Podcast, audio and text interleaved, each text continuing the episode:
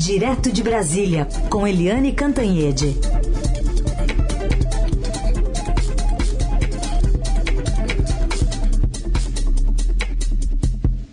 Oi, Eliane, bem-vinda aos nossos 9 graus aqui.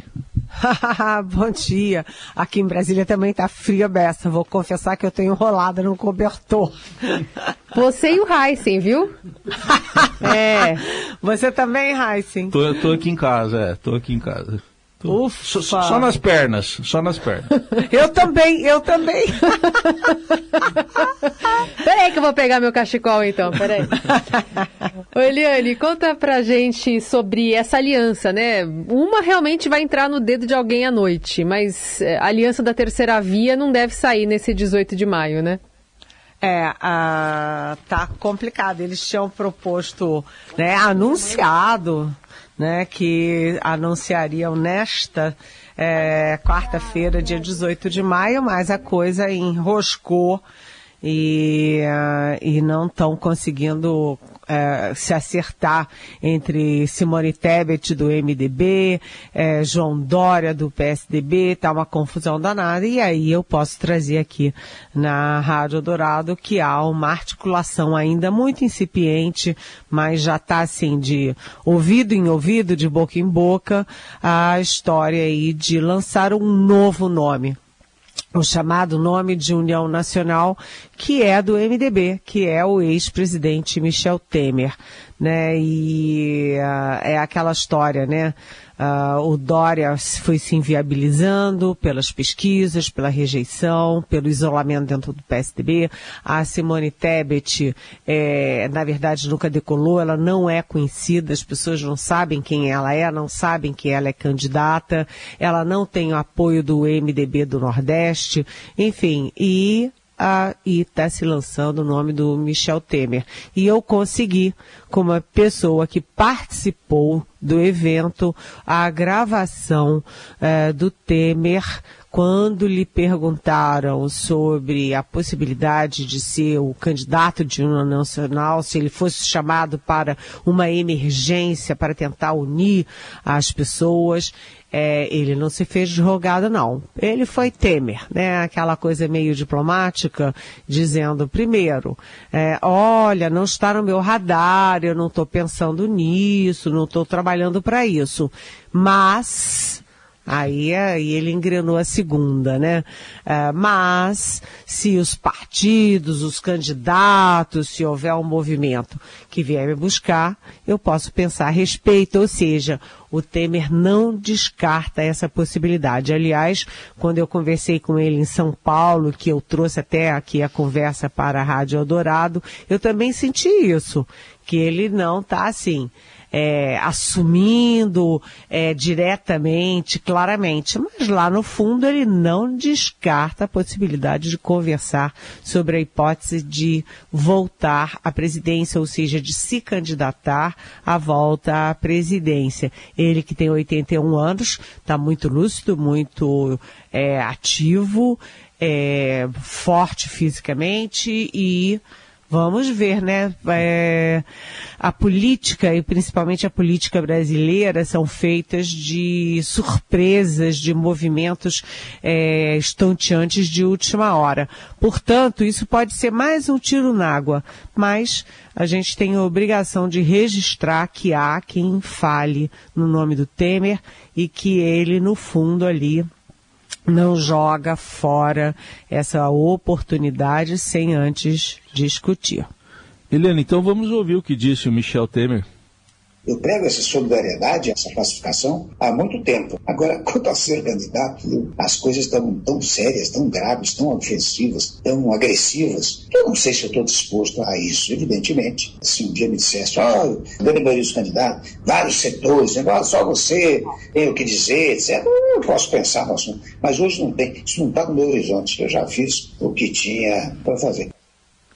Não, só que sim, né, Helene? É aquela linguagem de político. Não, olha, tem muito problema, Ana, mas se o cavalo passar encilhado, quem sabe eu pulo e vou nessa, né? Então, olha aí, gente, mais uma frente pra gente ficar vendo para onde vai essa eleição tão polarizada e, como ele disse, né, agressiva, como o ambiente está é, muito tenso. Agora, eu preciso dizer que essa gravação foi feita no Personagens em Foco que é um, um grupo é, coordenado pelo Paulo Zótolo, é, que houve pessoas, eh, vários candidatos, vários líderes de várias é, é, empresários, juristas, ministros do Supremo, líderes de partido, que já tem mais de 120 entrevistados no portfólio. personagens e foco. E vamos ver, essa história de, de Michel Temer pode não dar em nada, ser mais um tiro na água, mas quem sabe pode crescer. Uhum. Vamos acompanhar. Bom, Helene, tem gente querendo então que o Temer monte no cavalo, mas tem gente querendo que o Dória desmonte, que ele apeie do cavalo.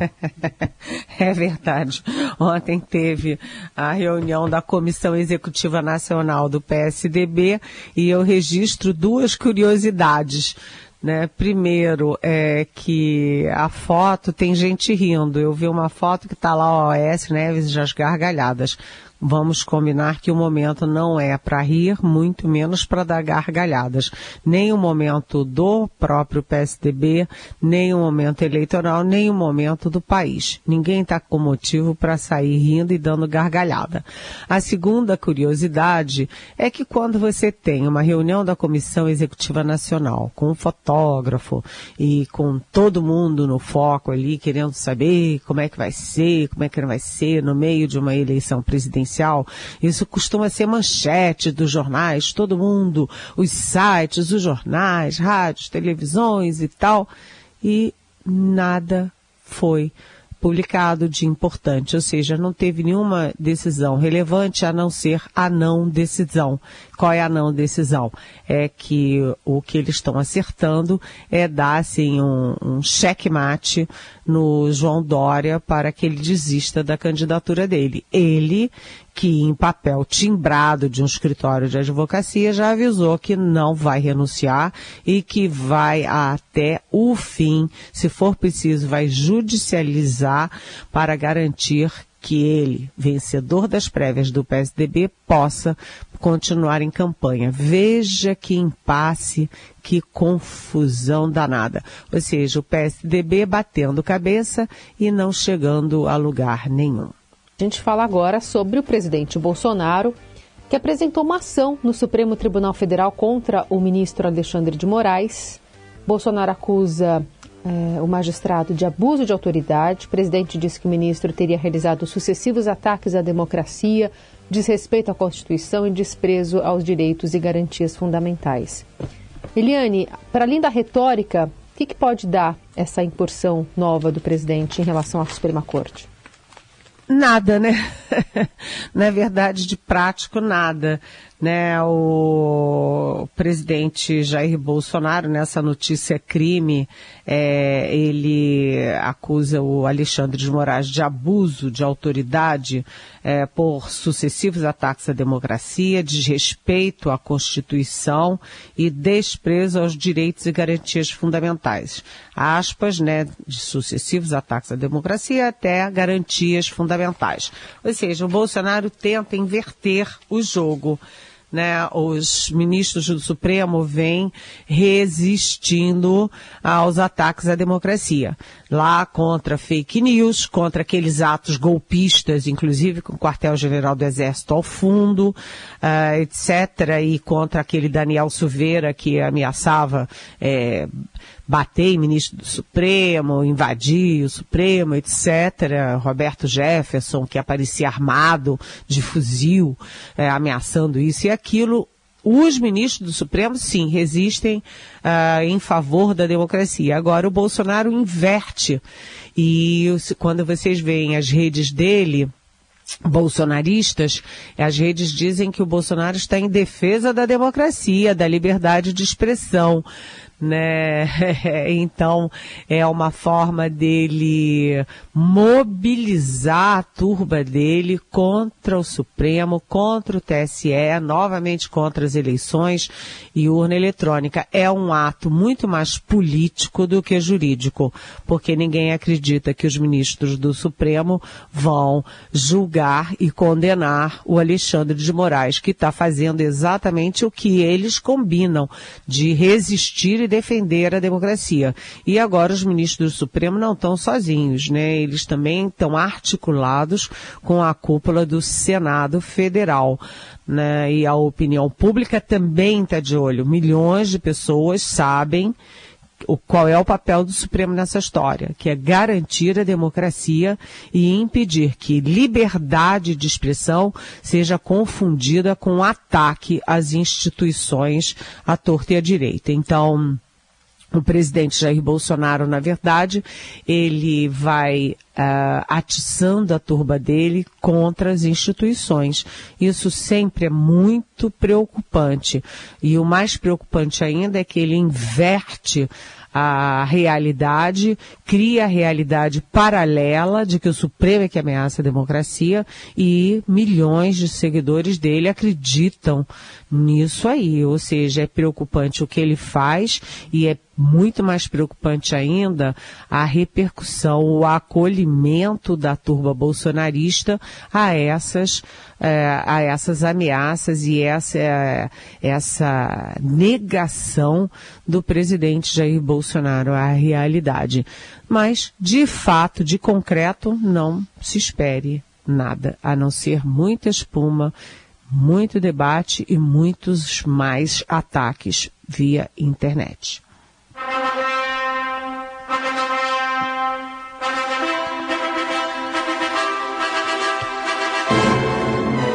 Bom, vamos lá agora falando. Não preciso nem falar do que. O assunto é casamento, né? Hoje tem um casamento entre o ex-presidente Lula e a socióloga Rosângela da Silva. A Janja é uma festa política também, né, Helene? Ah, com certeza. Só que a política vale por um lado e vale para o outro. É uma festa política, é, com centenas de convidados é, que são próximos ao casal, mas que além de próximos são também é, aliados políticos, ideológicos e partidários e ou apoiam a candidatura é, Lula Geraldo Alckmin à presidência da República.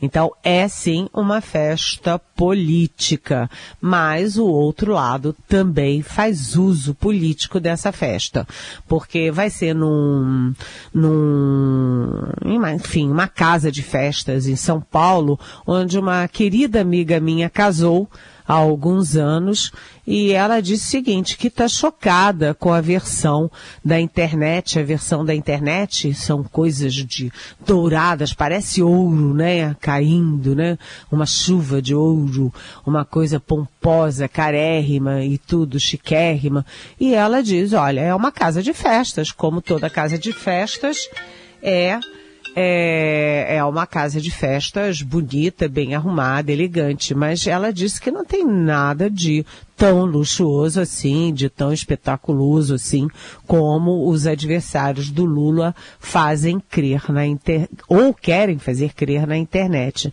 O fato é que eles têm mantido muita descrição, muito sigilo sobre a festa, então sai um pedacinho daqui, outro dali, e a gente lembra também que entre os muito, muitos convidados que ficam felizes, sempre há aqueles que não foram convidados e que ficam infelizes. E aí eu vi uma foto é, do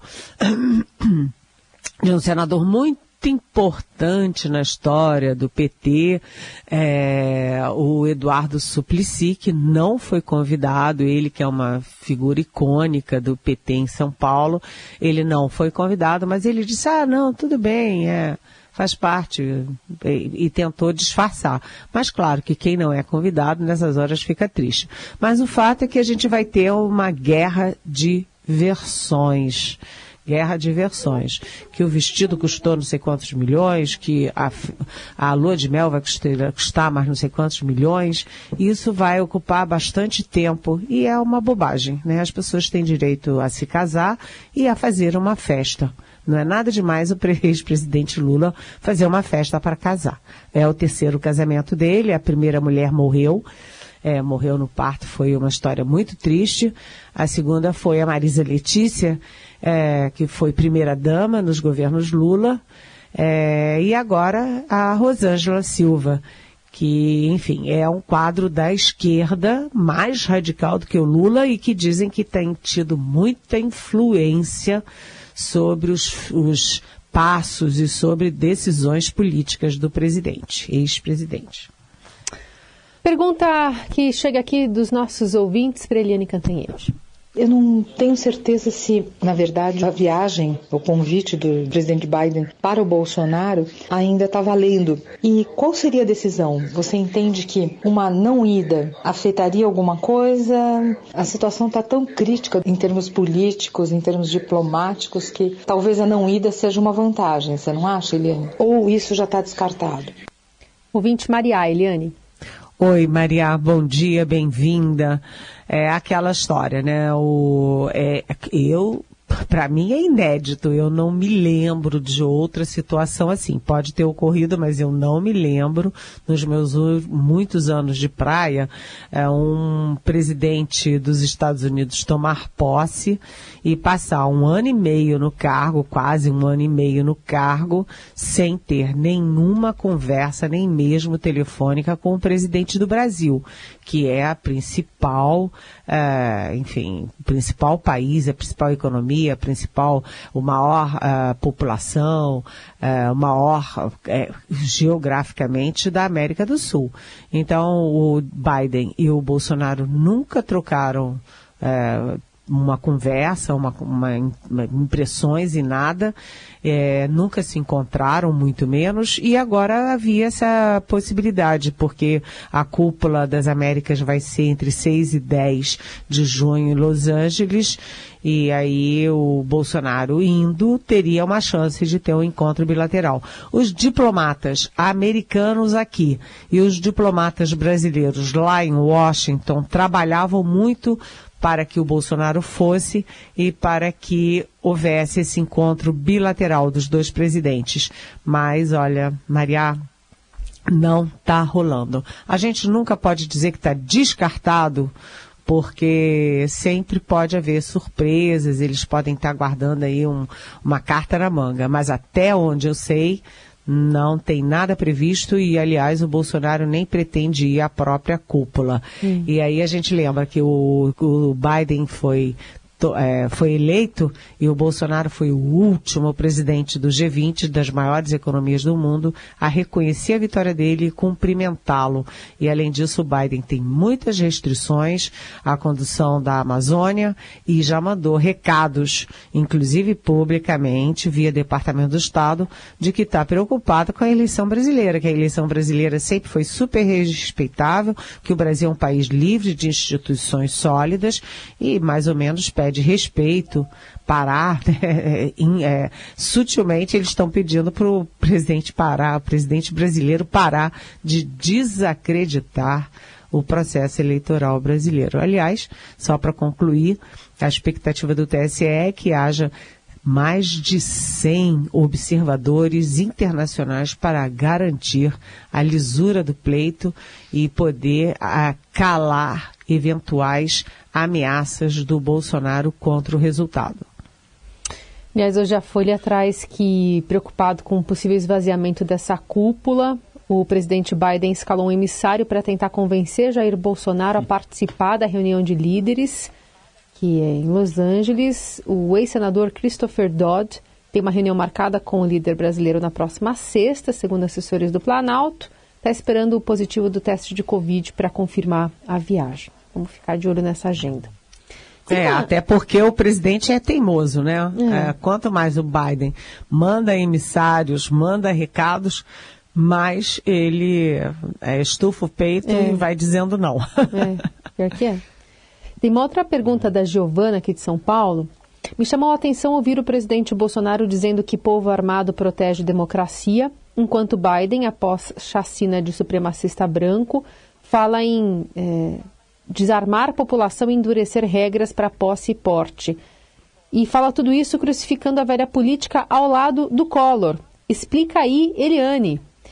A gente traz aqui até um trechinho dessa fala é, lá no Nordeste a satisfação de cada vez mais ver cada vez mais o interesse de vocês pelo destino da nossa nação. Vê-los também se libertando da velha política brasileira. Agradeço aqui a presença de várias autoridades, bem como o ex-presidente e o atual senador Fernando Collor de Mello, o grande aliado nosso no parlamento brasileiro. Gente, é, é doentio isso, né? Vamos combinar que é inacreditável. Espantoso. Incrível. O que, que é isso, minha gente? Acredite, se quiser.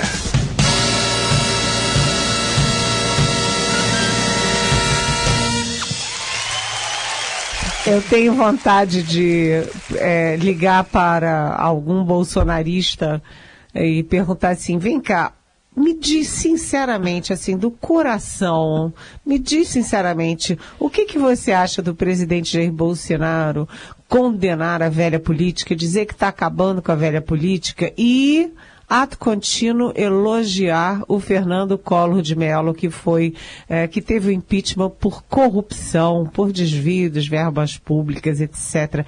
Fernando Collor de Mello, que depois é, foi investigado por desvios de 20 milhões de reais na Petrobras. Gente, é muita cara de pau, não é? É muita cara de pau. Aliás, quando ele fala em armas e diz que o povo armado vai defender a democracia, né? Eu concordo mais com o Joe Biden lá nos Estados Unidos, né? A arma mata. A arma não tem nada de democracia. Armas são usadas ao contrário, contra a democracia. Vejam o que as armas estão fazendo na Ucrânia. E aí eu lembro como comparação, né? que eu li hoje é, que o padre que vai realizar o casamento do ex-presidente Lula com a Rosângela Silva Janja, ele vai falar uma frase simbólica: amai-vos uns aos outros e não armai-vos. Isso é simbólico, né? Armas sim, armas não. Eu, sinceramente, eu sou completamente pelo desarmamento da população civil. Resposta dada aqui a nossa ouvinte Giovana. E se você tiver também alguma dúvida, quiser que a Eliane explique aí, só mandar pra gente nosso WhatsApp 994811777. Nas redes sociais, a hashtag é Pergunte para Eliane. Obrigada por hoje, Eliane. Até amanhã. Até amanhã. E Tchau. beijão também para nossa Giovana.